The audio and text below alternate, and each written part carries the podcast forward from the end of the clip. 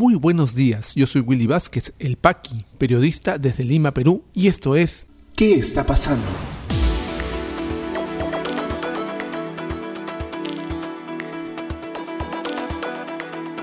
Estas son las noticias de hoy jueves 22 de julio de 2021.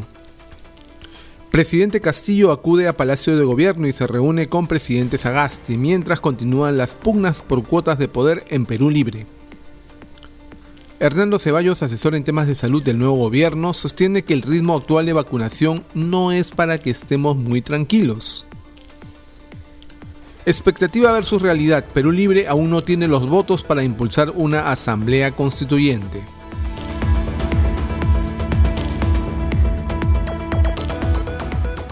Vamos al desarrollo de las principales noticias aquí en ¿Qué está pasando? Ayer el presidente electo Pedro Castillo ingresó por primera vez a Palacio de Gobierno con una invitación del presidente actual eh, Francisco Sagasti, quien lo invitó pues para conversar, hacer el inicio del proceso de transferencia de gobierno.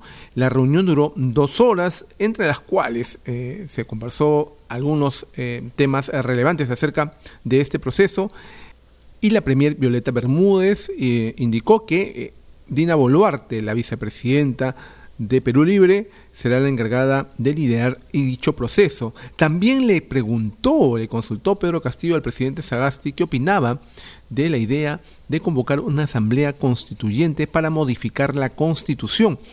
A lo que Sagasti le dijo que él no veía conveniente este mm, proceso para este momento, sino que sí, de verdad, la constitución requería algunos ajustes, pero no un cambio total. Informa el diario El Comercio. Pedro Castillo entró por primera vez como presidente electo a Palacio de Gobierno. En el ingreso por desamparados lo esperó el presidente Sagasti, con quien mantuvo una reunión de más de dos horas en compañía de la vicepresidenta electa Dina Boluarte y de la primera ministra Violeta Bermúdez. Pero ni Castillo ni Sagasti decidieron declarar al final del encuentro sobre el proceso de transferencia. A siete días del cambio de mando se mantiene el silencio del presidente electo respecto a este tema y sobre la conformación final de su gabinete de ministros. Está jugando un poco el señor Castillo a jugando con el tiempo, ¿no? Realizar un pronunciamiento acerca de los que conformarían el gabinete en este momento sería pues quemarlos, ¿no? Los que nombres que se están manejando ahorita, sobre todo el Roger Nájar, que fue lanzado por el secretario de Prensa Perú Libre, más será una idea de quemarlo antes de tomarlo en cuenta. Y recordemos que dentro de Perú Libre hay una pugna interna entre los aliados de Vladimir Cerrón, los fundadores del partido, sus congresistas y también los aliados de Nuevo Perú, que también están eh, poniendo en la mesa nombres de técnicos para el gabinete de Perú Libre. Sobre ello, el nombre de Alonso Segura, informa el diario El Comercio, ha sido voceado para ser la nueva cabeza del Ministerio de Economía. Sin embargo, el exministro no goza de la simpatía de ninguno de los sectores de Perú Libre. El ala más radical cercana a Vladimir Cerrón prefiere que se nombre a Juan Pari en este puesto por dos razones. El primero es por un tema de afinidad política, pero el segundo es por un tema pragmático. Pari no llegaría con un equipo que lo acompañe a diferencia de Pedro Franque. Se están pidiendo también las cuotas para los partidarios dentro de los ministerios, ¿no? Como agencia de empleos quieren em, eh, hacer, usar el gobierno. El temor con este último, con Pedro Franque, según refieren fuentes de Perú Libre, según el comercio, no solo es que sea más moderado, sino que tienen desconfianza de que les dé la mano y se les vaya hasta el codo esto es referencia al protagonismo que podría tener Nuevo Perú en sectores claves. Aún así, Franque mantiene una relación cercana con Castillo. En caso sea elegido, los terroristas propondrán que Pari vaya como viceministro para hacer contrapeso, indicaron las fuentes. Continúan con la idea los serronistas de poner a Roger Najar en la cabeza, en la cabeza del nuevo gabinete. Eh, y en las últimas horas, un nombre que ha sido considerado es el de Jorge Chávez, ex ministro de Defensa, para la misma cartera. El otro nombre para los temas de seguridad es Mariano González, con quien hubo conversaciones, pero aún no hay un ofrecimiento concreto, aunque Mariano nos ha dicho que si se lo piden, él aceptaría. El exministro Jorge Nieto Montesinos, en comunicación con el comercio, negó que vaya a integrar el gabinete. También otras fuentes cuentan que la, está activa la presencia del ex congresista Daniel Salaverri en el entorno del Castillo. Su participación ya permitió mantener reuniones con empresarios del sector pesquero y construcción, aunque su actuación es a título personal, pues el congresista electo de Somos Perú, Jorge, José Gerí, ha descartado que hayan sido invitados. Pues bien, esto es lo que pasa a la interna de Perú Libre para saber pues quiénes van a ser el primer equipo que acompaña a Pedro Castillo desde partir del 28 de julio. El señor Pedro Castillo tendría que tener ya listo un gabinete. Imagino que como les dije al inicio, juega con el tiempo para que no quemen sus nombres, si así lo anuncian. El asesor en temas de salud y voceado ministro de esa cartera para el gobierno de Pedro Castillo es Hernando Ceballos, ex congresista que ha sido bastante activo últimamente con respecto a la conformación del equipo técnico. Ha brindado una entrevista al diario El Comercio que nos ha dejado un poco preocupados y que queremos compartir con ustedes acerca de la epidemia, la pandemia, la vacunación y cómo sería esta luego de que Pedro Castillo asuma la presidencia. Le preguntan, la primera ministra Violeta Bermúdez sugirió que se mantengan los equipos de vacunación. ¿Se ha evaluado esta posibilidad? Responde, primero hay que señalar que la vacunación en Perú hasta ahora tiene un importante atraso comparativamente con América Latina. Estamos en un 15%. Para enfrentar una tercera ola con 15% no es para estar muy tranquilos y aplaudir al equipo que está ahora. Por supuesto que, con los técnicos y las decisiones que entendemos que son correctas tenemos que conversar. Algunos seguirán en sus cargos, otros serán renovados, pero se manejará con mucha cautela. No se trata de cambiar a todo el personal, no es la idea. Usted ha dicho que hay preocupación sobre la llegada de las vacunas. ¿A qué se refiere? Le preguntan. El contenido de los contratos no lo conocemos, tiene carácter de confidencialidad. Seguramente se va a conocer en los próximos días. Pero hay la preocupación de tener el stock adecuado para agosto y septiembre. Sabemos que hay cartas de intención firmadas por el gobierno, pero queremos que lleguen en agosto y septiembre, que es donde vamos a necesitar una campaña más amplia para superar los niveles muy bajos de vacunación que tenemos. Han conversado con laboratorios de otros países, volvieron a preguntar. Hemos conversado con el Fondo de Inversiones ruso, con Pfizer, Sinopharm, la representación de Argentina, de Cuba, con todos los países que en este momento están trabajando la producción de vacunas, por lo menos los más cercanos, y estamos programando una conversación con la Embajada de Estados Unidos también. Pues bien, la vacunación, si bien es cierto, no avanza con la rapidez necesaria, se han hecho grandes esfuerzos y está cada vez más rápido, porque eso depende mucho de la dotación de vacunas. Están llegando dotaciones de vacunas bastante numerosas al país. También depende de cada gobierno regional en las regiones del país, porque podemos decir, por ejemplo, que en Loreto y Madre de Dios la vacunación no está avanzando con la misma rapidez que en otras regiones y por otro lado tenemos el caso de Tacna, donde ya los mayores de 30 años se están vacunando. En Junín otro tanto. En Lima ya tenemos una tercera vacunatón este fin de semana. Esa expectativa de la población debe continuar. Los que tienen solamente una primera dosis y está eh, programada su segunda dosis para después del 28 de julio deben de estar seguros que tendrán su fecha inamovible en donde podrán aplicarse su segunda eh, dosis.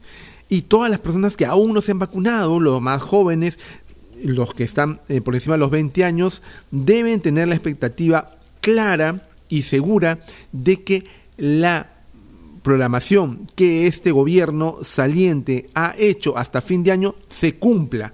Eso es lo que necesitamos, señor Hernando Ceballos, señor Pedro Castillo, que no se mueva nada para atrasarlos. Si se puede mejorar, muy bien pero no se debería tocar lo que ya está avanzando con bastante eficacia. La idea de una asamblea constituyente para una nueva constitución, que es la promesa de campaña de Pedro Castillo y de Perú Libre, está cada vez más lejos, porque no es realizable, se le ha eh, dicho desde varios frentes, y no es el momento tampoco. Y tampoco es lo que quiere la, la gran mayoría de peruanos, como bien afirma falsamente el señor Castillo. Es decir, en las últimas encuestas las personas no quieren un cambio de constitución, quieren cambios en la constitución, pero no una nueva constitución. Además, se deja abierta la posibilidad de si se puede hacer una asamblea constituyente, esta esté integrada por personas que no sean necesariamente los que piensa el señor Castillo, sino podríamos tener a la derecha más reaccionaria y conservadora en la mayoría de esa asamblea constituyente. Podría pasar cualquier cosa. Además, como bien informa el diario de la República, en el Congreso no tendrían los votos para impulsarla. informa La República. La expectativa al interior del Partido Perú Libre, según fuentes consultadas por este diario, es que el presidente electo Pedro Castillo anuncie en su discurso del 28 de julio el inicio de un proceso para convocar a una asamblea por la nueva constitución política de Perú, pese a que esta idea no es bien recibida por la mayoría de bancadas del nuevo Congreso. La izquierda por ahora no tiene los votos, pero esto no parece hacerlo retroceder en el partido de lápiz. Ese es el punto que también se va a abordar porque el Perú ha votado por una nueva constitución. Hay que agendar el camino, la viabilidad y el consenso, respondió a título personal el congresista de Perú Libre, Guido Bellido. En esa línea se expresó también quien será el vocero alterno en la bancada, Jaime Quito. Por supuesto que esta tarea con la que Perú Libre ingresó no solo debe discutirse, sino también debe plantearse para que sea la población quien determine los cambios, manifestó. Roberto Sánchez, presidente del partido aliado de Castillo, Juntos por el Perú, respalda este proyecto. En diálogo con este diario explicó que la constituyente es posible de realizar luego de modificar el artículo 206 de la Constitución para que se realice una consulta popular y sea la ciudadanía la que decida. Podríamos agregar un fraseo adicional que permita la necesidad de hacer un referéndum al país para consultarle a la gente el inicio de una constituyente, precisó. El último lunes, luego de haber sido proclamado ganador de las elecciones generales, Castillo se dirigió a sus simpatizantes desde un balconazo para reiterarle su promesa de cambiar la Carta Magna. Creo que después de haber conversado con el presidente actual, Francisco Sagasti, esperamos que el presidente Castillo esté con las ideas más claras. Una asamblea constituyente mm, se tiene que eh, generar desde el Congreso. No hay los votos para modificar el artículo 206, que por cierto dice a la letra, artículo 206 Constitución Política del Perú, Reforma constitucional. Toda reforma debe ser aprobada por el Congreso con mayoría absoluta del número legal de sus miembros y ratificada mediante referéndum. No es al revés, no es que haces primero el referéndum y después lo ves en el Congreso. Sigo. Puede omitirse el referéndum cuando el acuerdo del Congreso se obtiene en dos legislaturas ordinarias sucesivas con una votación favorable en cada caso, superior a los dos tercios del número legal de congresistas. La ley de reforma constitucional no puede ser observada por el presidente de la República. La iniciativa de reformar constitucionalmente corresponde al presidente de la República con aprobación del Consejo de Ministros a los congresistas y a un número de ciudadanos equivalentes al 0.3% de la población electoral con firmas comprobadas por la autoridad electoral. Ese es el escenario legal. No lo tienen en el Congreso, el referéndum es luego de que se apruebe en el Congreso y habría que pedirle pues al presidente Castillo que tome en cuenta temas mucho más urgentes en el país. Nos preocupa mucho cómo seguirá la vacunación, cómo seguirá el proceso de lucha contra la pandemia y también cómo vamos a reactivarnos económicamente. Estamos en crisis económica. Las perspectivas son buenas, pero necesitamos que sigan así con mensajes coherentes, claros y contundentes. Señor Castillo, despierta. Ya regresamos con mucha más información aquí en ¿Qué está pasando?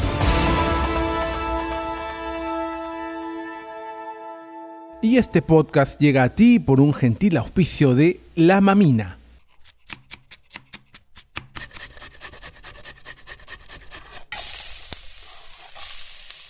Estos sonidos son el punto de partida de una deliciosa experiencia.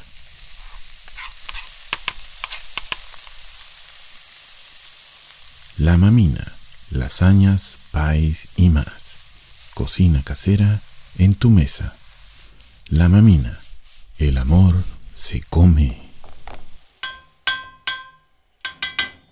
Delivery gratis San Miguel, Magdalena, Jesús María, Pueblo Libre. Para otros distritos, consultar tarifa de reparto. Llámanos al 910-833-575. Continuamos con mucha más información aquí en ¿Qué está pasando? ¿Qué está pasando en la economía? Gremios empresariales piden que Pedro Castillo continúe reactivación económica. Empresarios esperan que se trabaje en conjunto con el sector privado en beneficio del país. Promulgan ley que prohíbe contratos de locación de servicios en el sector público. La semana pasada el Congreso aprobó proyecto de ley por insistencias. Está a la espera de su reglamentación. Banco Central de Reserva pone en circulación desde hoy nuevos billetes de 10 soles y 100 soles. Los nuevos papel moneda con los rostros de Chabuca Granda y Pedro Paulet circularán de forma simultánea con los actuales billetes. ¿Qué está pasando en las regiones? En Piura, más de 150 familias se benefician con la llegada de Internet para Todos en el centro poblado de Salalá. Pobladores tendrán acceso a Internet 4G gracias al proyecto que impulsa el sector privado. En Lima, planta de oxígeno importada por Proyecto Legado inicia operaciones en el Hospital Regional de Huacho. En Ancash se inició la construcción del nuevo hospital de Guarmey. Más de 33.000 personas se beneficiarán con los servicios de este nuevo nosocomio. ¿Qué está pasando en el mundo?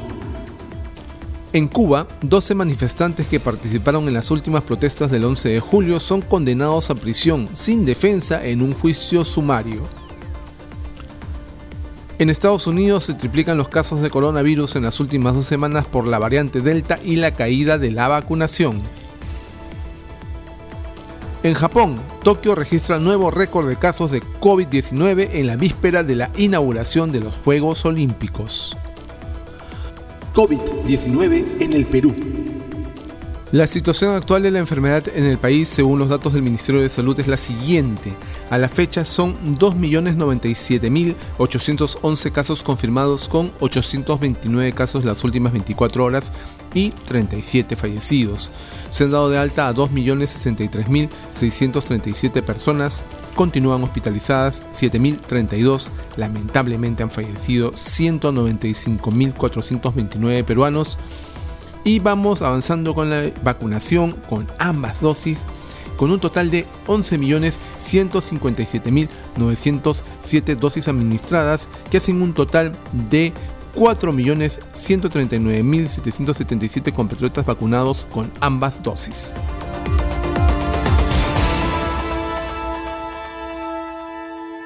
Si te interesó este podcast de noticias, recomiéndanos con tus contactos porque estaremos enviando este audio todos los días para que puedas tener una aproximación noticiosa a lo que está pasando en el país.